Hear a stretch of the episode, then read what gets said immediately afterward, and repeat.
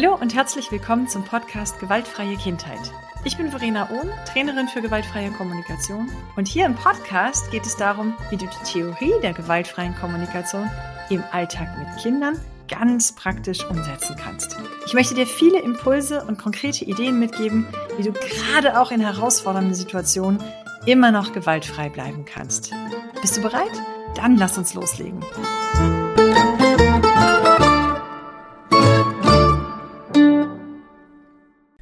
Hallo, schön, dass du da bist. Diese Folge hier heute, die ist eine echte Herausforderung für mich. Ich muss echt schmunzeln und lachen. Das hier ist jetzt bestimmt schon der 14. oder 15. Versuch, diese Episode aufzunehmen. Und ähm, ja, was habe ich vor? Nachdem ich mich ja in der letzten Folge selber vorgestellt habe, hatte ich mir so überlegt, wäre es ja eine gute Idee, in der zweiten Folge zu erklären, ähm, worum es eigentlich geht bei gewaltfreier Kommunikation, was das ist und ähm, was man unter diesem Begriff zu verstehen hat und wo die eigentlich herkommt.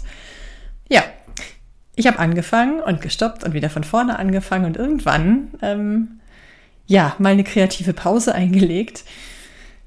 Das ist ja gar nicht so einfach. Obwohl ich Trainerin für gewaltfreie Kommunikation bin und obwohl ich in meiner Trainerausbildung gelernt habe, ähm, die GfK in 30 Sekunden wirklich auf den Punkt zu erklären. Ja, es ist doch etwas anderes, ob ich das mit einem echten Gegenüber mache oder ob ich hier so in so ein Mikro reinspreche. Und ja, eine Kollegin von mir sagte dann, ähm, Verena, stell dir doch vor, was sind die häufigsten Fragen, die Menschen zur gewaltfreien Kommunikation stellen und beantworte die doch. Ja, prima Idee. Hm. Auch das war jetzt nicht so einfach.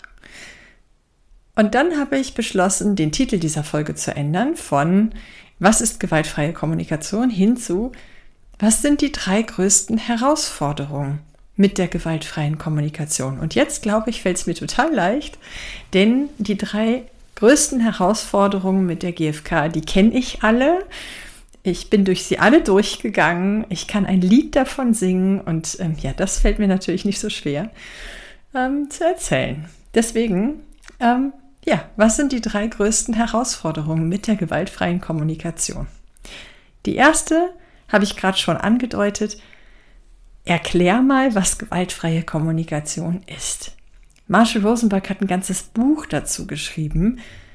Das ist ja schön, wenn man das durchgelesen hat, dann weiß man das in etwa, was gewaltfreies Kommunizieren bedeutet. Aber wenn du es mal versuchst, anderen Menschen zu erklären, ich bin sicher, du hast diese Erfahrung schon gemacht. Ja, dann, also ich stehe da manchmal wie vor einer Wand und denke, ja, ich versuche das jetzt mal zu erklären. Also GFK ist eine Methode und eine Haltung. Und dann ernte ich meistens etwas verständnislose Blicke, denn Haltung ist ein Begriff, der erklärt werden möchte. Gewalt ist ein Begriff, der definiert werden muss. Gewaltfrei ist ohnehin ein ein Begriff, der es nicht so richtig trifft, weil es bei der gewaltfreien Kommunikation um so viel mehr geht als nur auf den Verzicht von Gewalt. Ähm, es geht um Wertschätzung, es geht um Augenhöhe, es geht um Verbindung. Und das ist so ein Wort, das kann auch nicht jeder gut nehmen.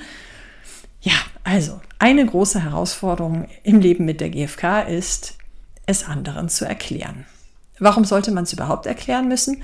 Naja, meiner Erfahrung nach ist es oft ein Mensch, ähm, ein Elternteil, eine Fachkraft in der Kita, also ein Mensch, der mit der GfK in Berührung kommt, meistens begeistert ist, wenn einmal verstanden wurde, was diese GfK eigentlich bedeutet.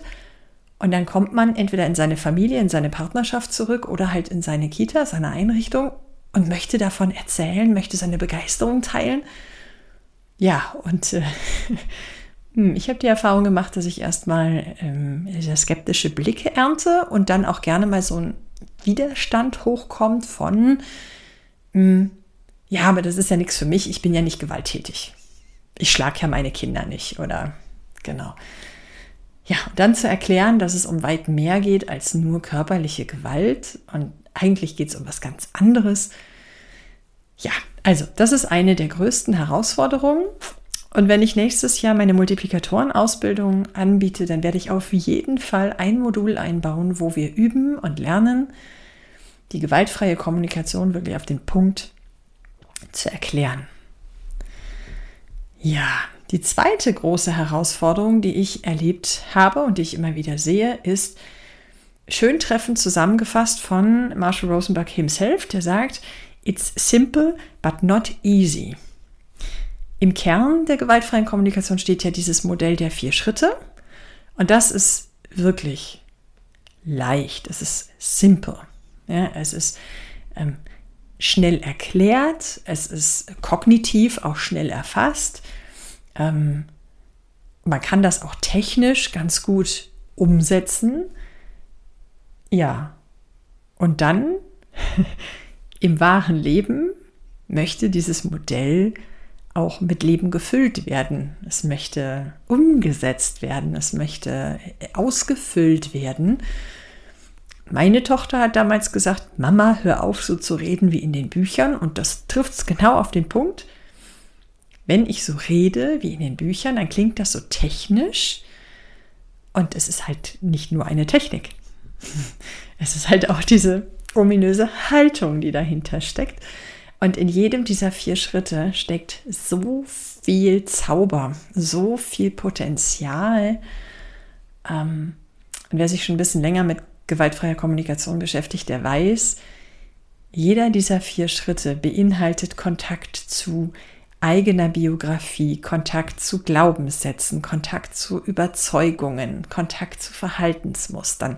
Wir berühren mit jedem dieser vier Schritte im Kern unser Innerstes und wir dürfen in jedem einzelnen Punkt, den wir da berühren, an Veränderung arbeiten. Wir sind wirklich dabei, mit der gewaltfreien Kommunikation alte Muster aufzubrechen, quasi von dieser Autobahn, auf der wir vollautomatisiert in hohem Tempo entlang rasen, mal abzubiegen und einen Trampelpfad zu erschaffen.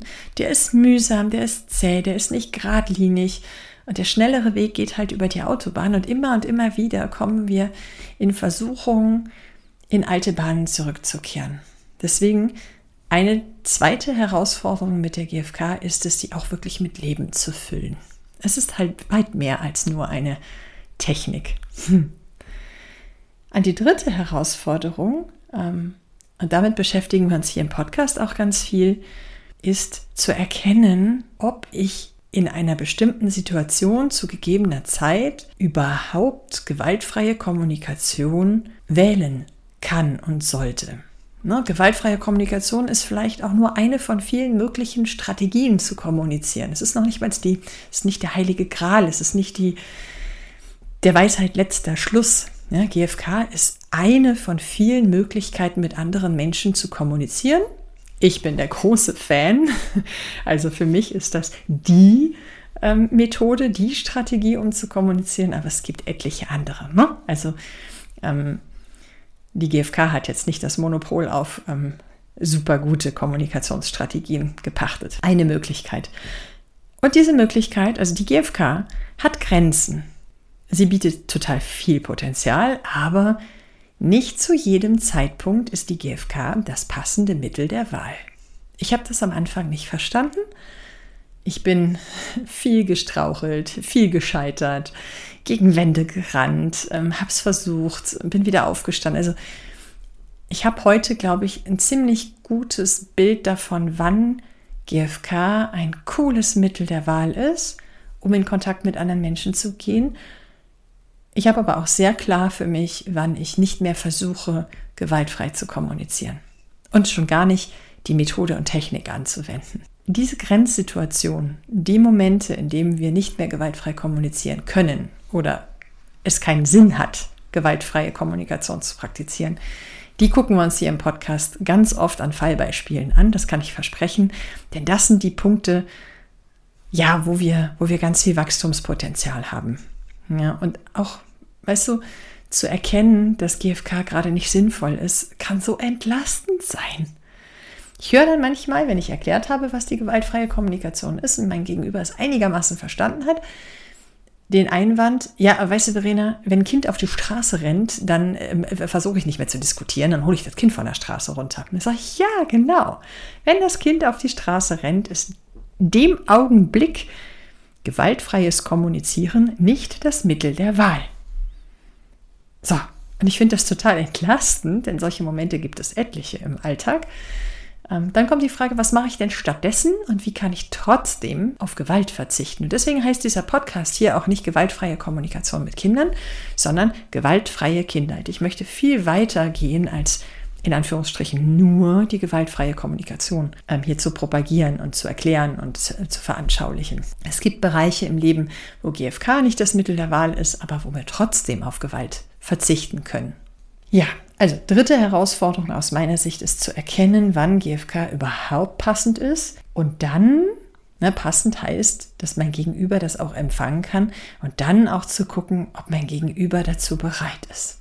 Na, nur weil ich meine, das ist das passende Mittel der Wahl, heißt das noch lange nicht, dass mein Gegenüber gerade auf dem Kanal empfängt. Ja, und schau an, diese Episode ist mir jetzt nicht mehr schwer gefallen. Ich mag gar nicht erklären, was die gewaltfreie Kommunikation ist. Ich möchte lieber im Laufe der Zeit zeigen, wie sie klingen kann, wie sie sich anfühlen kann, was dahinter steckt, welche Fragen sie aufwirft, an welche Grenzen sie stößt, welche Alternativen es gibt, wie wir auf dem Weg mit der GfK auch immer mal wieder schlingern und wie wir ihn zurückfinden. Ähm, ja, und natürlich auch Fragen dazu beantworten, aber tatsächlich mag ich lieber konkrete Fragen als diese große Frage, was ist denn eigentlich gewaltfreie Kommunikation? Zum Abschluss, weil diese Frage dann ja doch irgendwie unter den Nägeln brennt, gell?